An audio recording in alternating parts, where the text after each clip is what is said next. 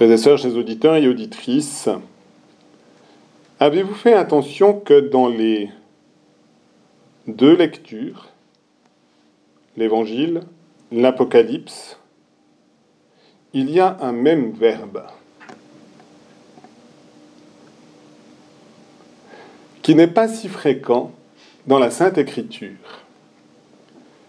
Qui n'est pas si fréquent dans la Sainte Écriture parce que la Sainte Écriture, qui se fonde sur Dieu, et donc sur le bonheur de Dieu, est plutôt remplie d'optimisme et de joie. Or, Jésus pleure et Saint Jean pleure. Pourquoi pleure-t-il? Eh bien, Jésus pleure parce que le peuple d'Israël n'a pas su reconnaître dans sa présence la venue de Dieu, la visite de Dieu. Et qu'ayant refusé cette visite, ils ont finalement refusé la paix, mais ils ont aussi refusé la joie, parce que dans le cœur de Jésus, il y a la paix et la joie. Et par conséquent, ne laissons pas Jésus pleurer en ouvrant notre cœur à la visite de Dieu.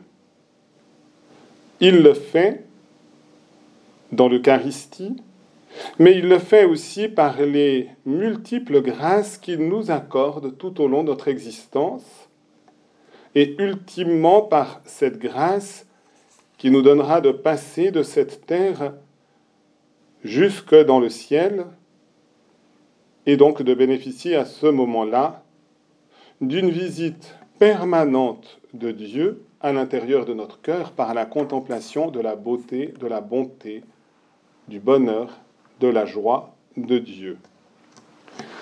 Et dans le livre de l'Apocalypse, pourquoi Saint Jean pleure-t-il?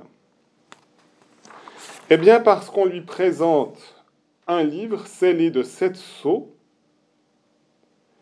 et que dans un premier temps, personne n'est digne d'ouvrir le livre et d'en briser les sceaux.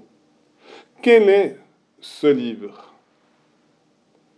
Eh bien, ce livre qui est écrit, vous ne pouvez pas en l'entendant, mais écrit avec une majuscule, eh bien, on pourrait dire du reste que c'est Dieu lui-même, mais c'est Dieu lui-même donnant le sens à toute l'histoire de notre création. Et Saint Jean va découvrir dans ce moment de grâce que finalement, il y a quelqu'un qui est capable de lire ce sens en profondeur de toute l'histoire de la création. Et en effet, il n'y en a qu'un, et c'est celui qui pleurait dans l'Évangile, c'est-à-dire Jésus, présenté comme un agneau debout comme égorgé, c'est-à-dire debout, c'est sa résurrection, comme égorgé, c'est sa passion.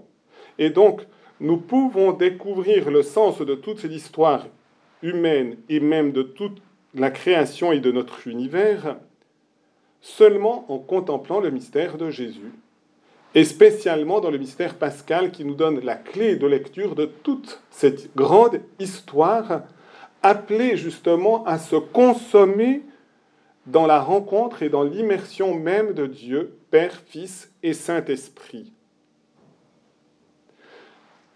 Et cela signifie que même si nous, nous ne comprenons pas tous les détails de notre existence, ni à plus forte raison le sens de l'histoire humaine, avec ses grandeurs, aussi ses décadences, ses joies, ses conflits, eh bien, nous savons que dans le cœur de Dieu, manifesté en Jésus, il y a véritablement un sens à toute l'histoire.